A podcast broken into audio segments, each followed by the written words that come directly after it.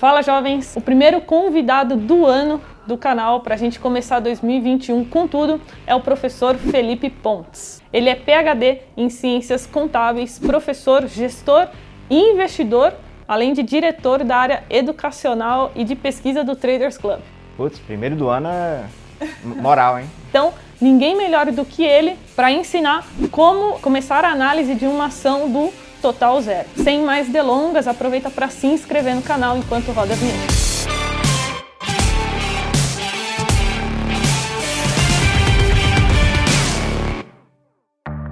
Professor, obrigado por ter topado o convite. Já se apresenta para o pessoal.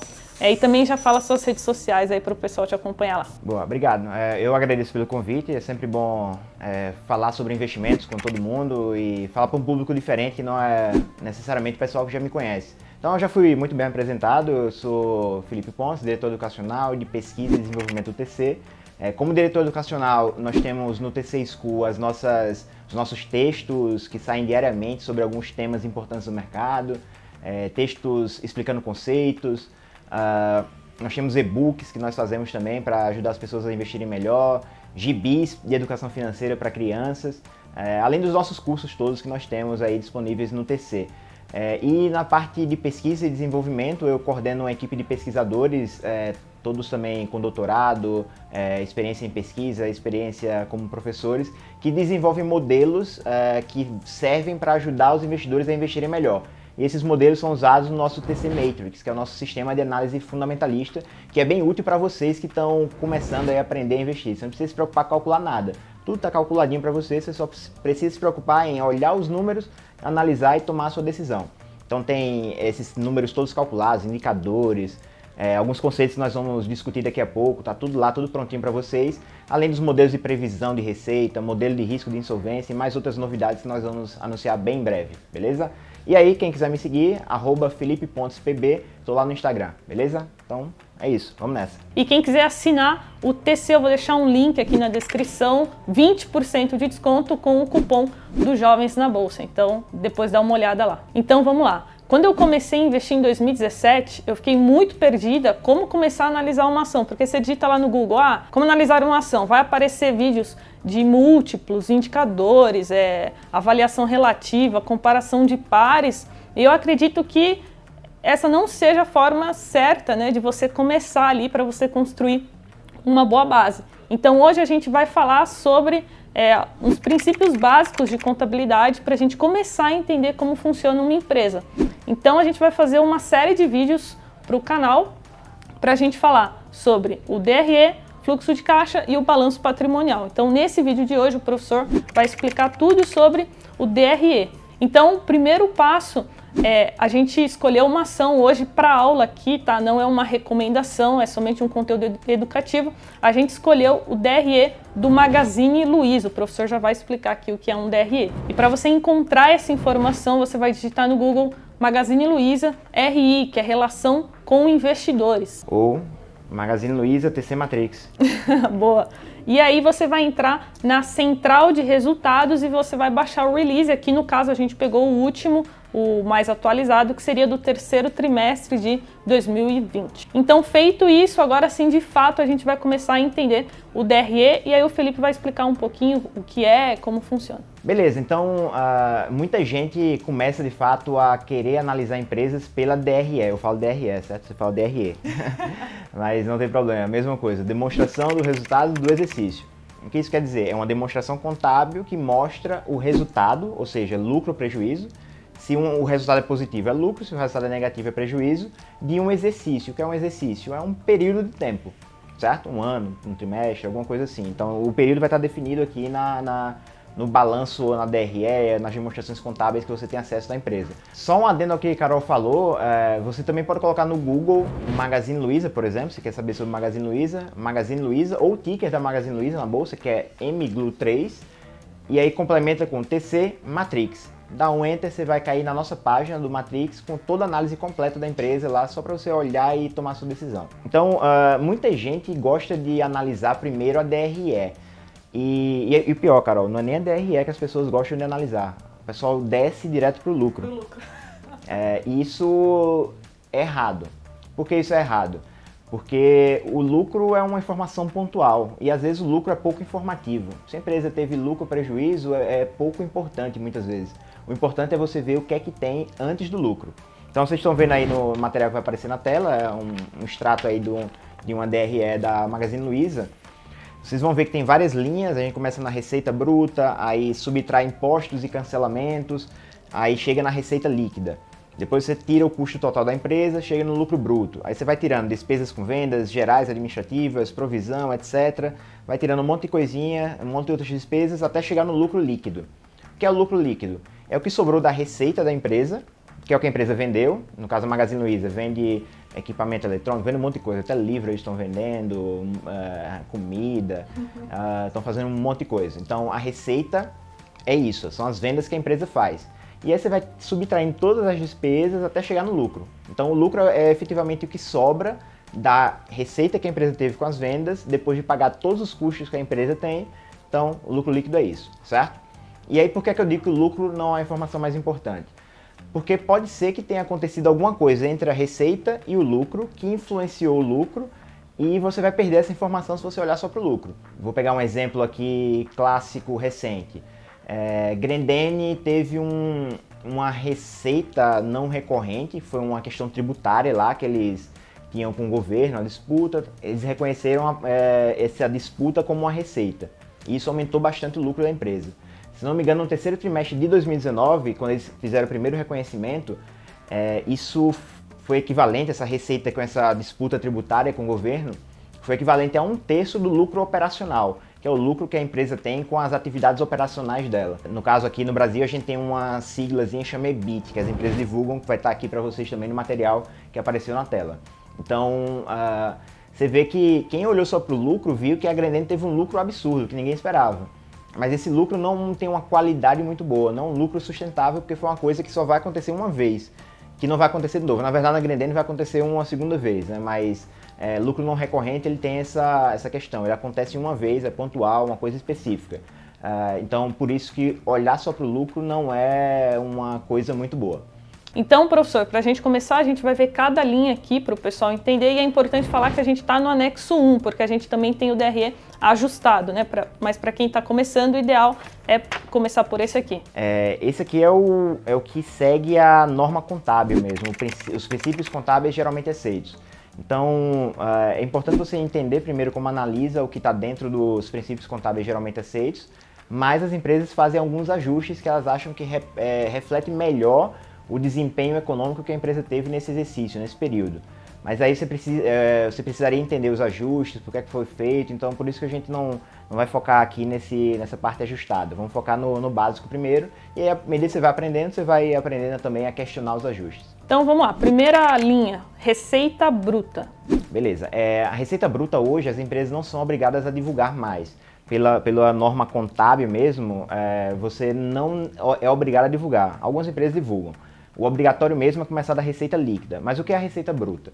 Receita bruta é toda a venda que a empresa fez e o que diferencia para a receita líquida é que a empresa ela, ela funciona meio uh, como um intermediário do governo para coletar o imposto do consumidor e depois dar para o governo. Então, quando a empresa é, vende alguma coisa, dentro desse preço que, de venda é, existem tributos.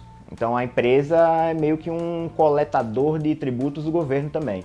Então, a receita bruta ela tem receita própria da empresa mais tributos, certo? Então, você, para chegar na receita líquida, você tem que subtrair algumas coisas. E dentre essas coisas tem, no caso da Magazine Luiza, eles estão subtraindo aí os tributos, impostos e é, cancelamentos. As vendas canceladas são subtraídas, os tributos são subtraídos à receita bruta e aí você chega na receita líquida, que é o que mais importa para gente. É importante falar também que está entre parênteses, né? Porque é um dinheiro que saiu, né? Isso. Negativo. É, esse é um padrão contábil é, que a gente usa. Não existe uma norma exatamente sobre isso, mas quando vocês virem contabilidade, os números em parênteses, é um número negativo. É o número entre parênteses é um número negativo, que é uma despesa nesse caso. E agora vamos aqui então para o nosso segundo checkpoint, depois da receita líquida, que seria o lucro bruto. Beleza, eu expliquei o conceito de receita bruta, as subtrações né, que a gente faz na receita bruta, chega na receita líquida. E aí, uh, o próximo número que é bem importante que os investidores gostam de olhar é o lucro bruto. Então, o que é o lucro bruto? É o lucro é, que você vai usar da empresa para pagar as despesas gerais que ela tem. E aí como é que eu chego nele? Então, paramos na receita líquida, eu tenho que subtrair alguns custos para chegar no lucro bruto. Quais são esses custos? No caso do Magazine Luiza, o que é que ela faz? Ela vende equipamentos eletrônicos e mais um monte de coisa. Então, é o custo dessas mercadorias que a Magazine Luiza vende, é o, esse, o que eles chamaram aí de custo total. Beleza? Empresas de varejo, a gente costuma chamar isso de CMV, custo das mercadorias vendidas. Empresas de indústria, industriais, a gente chama de C, é, custo dos, do, dos produtos vendidos, CPV. E nas empresas de serviço é custo dos serviços prestados, CSP, beleza? Então é, é uma nomenclatura assim é, que a gente usa na contabilidade, mas normalmente as empresas elas falam lá custo total tal, mas aí você entende que cada tipo de empresa tem um tipo de custo. Isso tem algumas implicações, inclusive é, contábeis, que não dá, dá para a gente explorar aqui, mas tem umas diferenças desses custos dependendo do tipo de empresa. Então, esse lucro bruto é o que sobra da receita líquida depois de pagar os custos que a empresa tem para ter essa receita, e aí o lucro bruto é o que sobra para pagar todo o resto de despesa que a empresa tem as despesas gerais, administrativas e de vendas. E agora vamos então para as despesas. Basicamente as principais são as operacionais, administrativas e de vendas, né? Isso, que um outro termo que vocês podem ver, isso ser chamado é SG&A. S de Sales, G de General e A de Administrativa. Então, é, esse G&A são as despesas gerais de vendas e administrativas. Aqui no Brasil a gente costuma ver separado. No caso da Magazine Luiza está aí despesas com vendas, embaixo tem gerais e administrativas. Com vendas seria uh, o gasto com os vendedores da loja, por exemplo. Gerais e administrativas, uh, aluguel de escritório, manutenção de escritório, coisas desse tipo. Ah, um ponto importante aqui. É muito importante vocês verem a evolução dessas despesas. Porque às vezes a empresa está crescendo muito receita, aí você vê, putz, essa empresa está crescendo muito, empresa muito boa, mas aí a despesa, essas despesas aí gerais e vendas administrativas estão crescendo mais que a receita. Então no final das contas a empresa está tendo menos lucro. Um outro detalhe importante também, mais uma vez, desculpa, que eu tô, vou lembrando aos poucos, é, esse, esse, esse tipo de problema às vezes não é um problema, certo? Empresas que estão num estágio de crescimento muito acelerado, elas vão acelerar o crescimento das receitas, a receita vai crescer muito, mas muito provavelmente o crescimento das despesas não vai acompanhar inicialmente o crescimento das receitas, porque a empresa ainda está no estágio muito inicial do ciclo de vida, então ela está gastando muito com esse tipo de despesa para é, no futuro isso ter uma implicação no crescimento das receitas, certo? Então, às vezes não é um problema você ter um, um crescimento de despesa maior do que de receita. Você tem que avaliar caso a caso para ver se isso é legal ou não. E o nosso terceiro checkpoint agora aqui é o EBITDA. Eu adoro falar sobre EBITDA. O EBITDA é uma medida muito controversa. É até um, um, um conhecido meu, ele, ele disse uma coisa uma vez, eu nunca esqueci, eu fico repetindo. É, ele diz que o EBITDA é tão controverso que até a pronúncia dele é controversa, né? É EBITDA ou é EBITDA? Porque o EBITDA é uma sigla em inglês, é Earnings Before Interest, Tax, Depreciation and Amortization. Então, uh, a pronúncia em inglês eu não acho que seria EBITDA. EBITDA é mais parecido com francês. Então, por que, que as pessoas chamam de EBITDA? Não sei. É, então, a, a primeira controvérsia já começa aí. O EBITDA, ele, eu, eu, chamo de EBITDA. O EBITDA ele é uma aproximação para a geração de caixa operacional da empresa. E eu não sei porque o mercado gosta tanto do EBITDA, um, eu não gosto. Eu acho que nós temos uma informação melhor que vocês vão ver no vídeo sobre fluxo de caixa, certo? É o fluxo de caixa operacional. Se nós temos o próprio fluxo de caixa operacional, por que danado nós vamos ter uma medida que é uma proxy, uma aproximação para o fluxo de caixa operacional? Então, o EBITDA ele é como se você não soubesse você está no céu ou no inferno, você está no meio do caminho.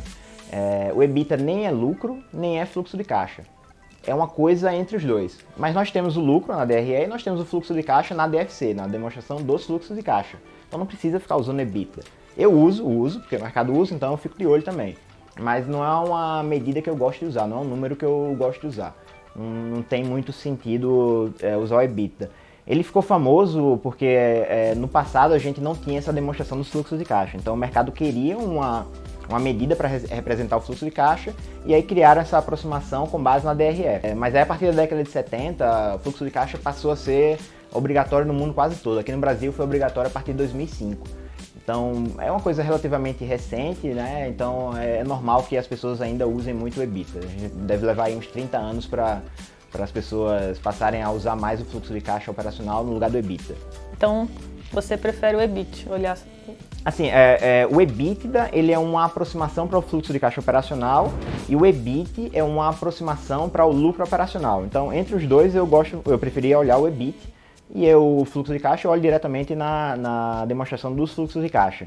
E aí vocês podem se perguntar, mas no DRE a gente não tem o lucro operacional? Não, não tem, infelizmente. A gente não tem uma linha na DRE que diz que é lucro operacional. Infelizmente nós não temos pela norma contábil internacional, que é o que nós usamos aqui no Brasil, isso não é obrigatório. Mas é, o, o, comitê que discute essas normas contábeis no mundo já está avaliando isso e num futuro breve eu espero que nós tenhamos na DRE a separação do que é operacional, que a empresa gasta de fato na atividade operacional dela, no fim dela, que é Magazine Luiza vender mercadoria, do que é administrativo. Espero que isso não demore muito. Perfeito. Só explique então rapidamente para o pessoal, né? O depreciação e amortização. Beleza. a gente precisa primeiro entender que existe a diferença entre lucro e fluxo de caixa, certo? É, lucro, a gente usa o que a gente chama de regime de competência. Por exemplo, se você faz uma assinatura de revista na sua empresa que você paga 100 reais por mês, você pagou à vista, certo? Pagou de uma vez só 100 reais por mês, 1.200 reais para ter direito a usar 12 meses. Então você teve uma saída de caixa de R$ 1.200, só que é uma coisa que você vai usar durante 12 meses.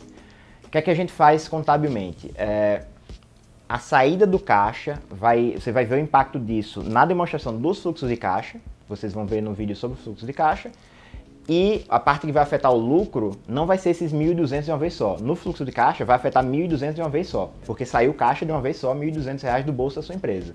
Mas no lucro você não vai ter a despesa lá com essa assinatura de 1.200 reais no primeiro mês, por exemplo. Você vai ter mês a mês registrando esse, esse, o seu uso dessa assinatura que vai durar 12 meses. Então, é, você tem lá um direito de uso é, dessa assinatura, vai ficar no ativo, vocês vão ver na aula de balanço patrimonial. E aí, mês a mês, você vai tirando um pedacinho desse ativo e colocando lá na despesa na DRE. Certo? Então, é, essa é a ideia da depreciação e da amortização. É, se você comprar uma máquina, um, um, carro, sei lá, que você vai usar durante 10 anos, comprou à vista, o impacto no caixa vai ser é, do, da saída de caixa toda de uma vez só, mas a depreciação, que é o, o, o que você está consumindo do benefício daquele carro, você vai registrando mês a mês na contabilidade. Então, é, a, a, a DRE ela usa o conceito de regime de competência, você vai registrando as receitas e despesas na competência, que é o mês que ela ocorreu, e o, a DFC, demonstração dos fluxos de caixa, usa o conceito de regime de caixa, ou seja, saiu do caixa já ou entrou no caixa, já registra na contabilidade. Então é, essa é a visão geral aí de, de regime de caixa, regime de competência e a ideia de depreciação e amortização. Você vai registrando essa despesa mês a mês, independente se você pagou à vista ou não. Serve também para receita. Se você recebeu à vista, mas vai prestar um serviço por 12 meses. Você reconhece mês a mês a receita e o caixa e, o, e no caixa o impacto é de uma vez só. Espero que tenham entendido. E estamos chegando ao fim aqui do nosso DRE. A gente também tem a linha de resultado financeiro e o lucro operacional. Beleza. É, o resultado financeiro é igual ao resultado que eu comentei lá no começo do vídeo. Resultado ele pode ser positivo ou negativo. Se for positivo é lucro, se for negativo é prejuízo. Então, especificamente esse resultado, é, ele é dado pelas despesas financeiras que a empresa tem, por exemplo, com empréstimos e financiamentos, e as receitas financeiras que a empresa tem também. Algumas empresas podem ter receitas financeiras com aplicações financeiras, por exemplo. A empresa pega o caixa dela e coloca numa aplicação financeira. Então, é essa, esse dinheirinho da valorização dessa aplicação vai entrar nesse resultado financeiro. Então, você confronta o, as despesas financeiras com as receitas financeiras, bate um com o outro, gera o um resultado financeiro. Se for positivo, é um lucro financeiro, se for negativo, é um prejuízo financeiro. E aí a Magazine Luiza depois apresenta o lucro operacional, que como eu disse antes, não é uma medida obrigatória aqui no Brasil, mas algumas empresas podem apresentar.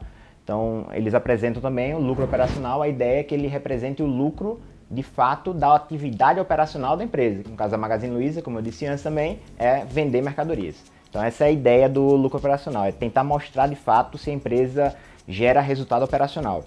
Porque algumas empresas podem ter lucro operacional, mas tem prejuízo líquido, que é o próximo conceito. Eu já, antes de você me perguntar, eu já vou pegar e engatar. Algumas empresas podem ter é, prejuízo operacional e lucro líquido por, por algum motivo, algum não recorrente, alguma coisa assim. E o contrário também, pode ter lucro operacional e prejuízo líquido por algum motivo qualquer. Tem é, vários casos podem é, surgir a partir disso aí. A Via Varejo, por exemplo, ela, ano passado, ela teve períodos que deu lucro líquido e não deu, e não deu lucro operacional e o contrário também. Então é importante ficar ligado nos dois números. E antes da gente chegar finalmente. Ah, um detalhe adicional: esse lucro líquido é o que dá base para vocês receberem os dividendos, beleza? Esse lucro líquido, a empresa, uma parte vai reinvestir nela, outra parte ela vai distribuir para para os acionistas como dividendos, como lucro para você como acionista. Você tem ação, você recebe um pouquinho desse, desse dividendo que você pode gastar ou pode reinvestir, que eu acho que é a melhor coisa aí para quem está formando patrimônio. E a penúltima linha, né, não tem como a gente fugir do imposto, é o imposto de renda e as contribuições sociais. sociais. É, é, entre esse, esse último lucro deles, que pela norma contábil é o EBIT, o, o, o obrigatório, mas a Magazine Luiza também apresenta o lucro operacional. É, então, entre esse lucro operacional e lucro líquido, tem mais uma despesa, tem mais uma coisinha, que é imposto de renda e a CSLL, Contribuição Social sobre Lucro Líquido. Uh, esse é um, é, um, é um valor fixo, percentual, né, que a gente aplica é, sobre o lucro ajustado num livro específico de tributo, que é o livro de apuração do lucro real. E aí a empresa faz os ajustes que tem que fazer, algumas adições, algumas subtrações, para chegar na base de cálculo do lucro e aplicar essa taxa de imposto de renda e CSLL para chegar depois no lucro líquido. É, no geral, aqui no Brasil, a alíquota é, é, marginal do imposto de renda CSLL é 34% para essas empresas da bolsa que são grandes e usam lucro real. Mas se vocês olharem direitinho, se fizerem a conta, é, se vocês pegarem o lucro antes do imposto de renda, o LAIR, que vocês também encontram nessas demonstrações financeiras da, da Magazine Luiza ou de qualquer outra empresa, se você pegar o imposto de renda CSLL, dividir pelo LAIR, que é o lucro antes do imposto de renda, é, você vai ver que não vai dar 34% na grande maioria das empresas. A empresa como Grendene novo, pegando a Grendene. A Grendene, se não me engano, a alíquota, a, a, a, marginal que todo mundo deveria pagar é 34%, mas a Grendene tem vários é, subsídios do governo para montar é, fábricas, por exemplo, no interior do Ceará e eles ganham alguns benefícios para gerar emprego e renda lá. Então, a Grendene, a alíquota efetiva, que é o que eles pagaram efetivamente em imposto de renda, que é essa continha que eu falei, imposto de renda que eles pagaram dividido pelo lucro antes do imposto de renda, a Grendene, se não me engano, dá algo em torno de 3 a 4%. No lugar de eles pagarem 34%, eles pagam 3 a 4%. Por que isso? Porque eles têm todos aqueles incentivos fiscais do governo para tanto federal como estadual é, para investir lá no Ceará e em outras localidades que eles têm fábrica também. Então, no final das contas, eles pagam só 3%. Aí vocês falam, pô, então a empresa vai gerar muito lucro, porque está pagando só 3% de imposto e os acionistas vão ganhar um monte de dividendos. Não ocorre exatamente assim, porque um dos pontos que tem nesse incentivo que a empresa tem que fazer é investir no local. Então, uh, se a empresa como a Grendene é, ela não tem mais o que investir, não tem fábrica para construir, ela não pode distribuir dividendos esse dinheiro fica reservado lá até que o incentivo acabe e aí eles vão poder distribuir como dividendo. Não tem almoço grátis, é. né? Não, esse dinheiro não vai, que eles estão deixando de pagar, não vai para o bolso dos acionistas, não. Ter, ou é reinvestido ou vai ficar preso na empresa. Então, para a gente concluir aqui, o professor vai explicar essas linhas, esses números que vocês devem estar confusos aí. Então, a gente vai, o professor vai explicar cada linha para vocês. Na verdade, são essas colunas, né? Isso, eu falei errado. Colunas. Mas vocês entenderam. Essas colunas vocês estão vendo tem um AV aí, né? AV significa análise vertical. Nós temos também análise horizontal. É, análise vertical você olha na coluna, a evolução da, da, é, das colunas, e na análise é, horizontal é ao longo do tempo, beleza? Então, na análise vertical, a gente tem uma referência. Isso serve para qualquer demonstração contábil. No balanço, vocês também vão ter análise vertical e horizontal. É, no caso da DRE, a referência é a receita, beleza? Então, é, a receita é líquida, certo? Sempre trabalham com a receita líquida. Na receita líquida, ela vai ser sempre a base. E aí todas as, as outras contas, elas vão ser um percentual em relação à receita líquida. Então, por exemplo, aqui é, do custo total. Vocês estão vendo aí que o custo total está no, no, ali no terceiro trimestre de 2020, coluna V, custo total, vocês estão vendo que tem menos 73,8%. É, o que isso quer dizer? Que 78% é, da receita é o custo total. O custo total representa 78, ou 73,8% da receita.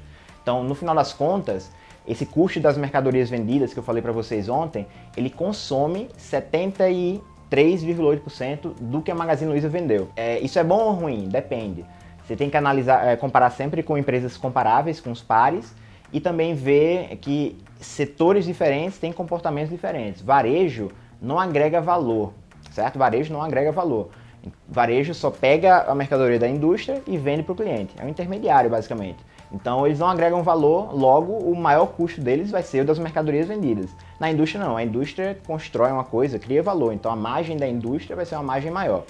É, e aí eu já adiantei que isso é uma margem, certo? É, que vocês também vão ter mais para frente um, um, vídeo específico falando sobre os indicadores que a gente pode extrair da DRE. Então, esse, esse indicador que eu falei agora da análise vertical do custo total, a conta é, você pega o custo total, que é, nesse caso da Magazine Luiza, 6 mil, é, que na verdade é milhões, se vocês olharem aqui em cima, tá em milhões, né? Então quando você vê 6 mil, na verdade é 6 milhões. Então 6 milhões é 129 mil, dividido pela receita que é líquida, que é de 8 milhões 308. Então divide custo pela receita, você vai chegar nesses 73,8%, que nada mais é do que é, uma espécie de margem, né? Uma, é quanto, quanto você tem de gasto com o, o, a mercadoria vendida.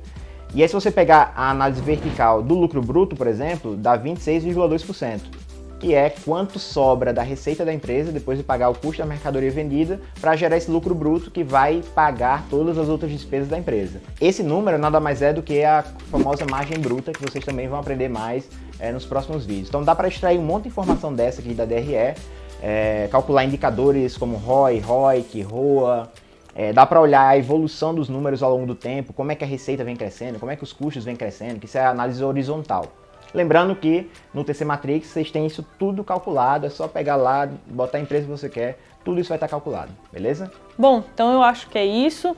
É, vocês viram a importância de entender um DRE para encontrar indicadores, né? por exemplo, ROI, para encontrar endividamento, precisa de EBITDA para encontrar as margens, precisa da receita. Então é isso. Professor, obrigado pela sua participação. Pessoal, explode o like nesse vídeo aí porque foi uma super aula para vocês com um cara que é especialista no assunto, super respeitado aí no mercado financeiro. Professor, obrigado pela sua participação. Eu que agradeço a todos vocês que assistiram, Carol, pelo convite. E eu vou fazer o seguinte, eu quero que vocês comentem aqui embaixo se é EBITDA ou EBITDA e se é DRE ou DRE, beleza? vamos, vamos fazer essa, essa, enquete aí, vamos ver quem ganha. Se tiverem qualquer dúvida adicional, podem falar comigo no Instagram ou cria a conta gratuita no TC usando o trial de, de, de Carol e fala comigo no chat do TC. Eu respondo mais rápido no chat do TC. Vocês me procurem lá no chat. No Instagram eu demoro um pouco mais porque eu recebo muita mensagem e eu tiro só um tempo no dia para responder. No TC eu tiro vários é, momentos do dia para responder as perguntas lá. Boa, o link está aqui na descrição. Jovens, valeu, até o próximo vídeo. Tchau!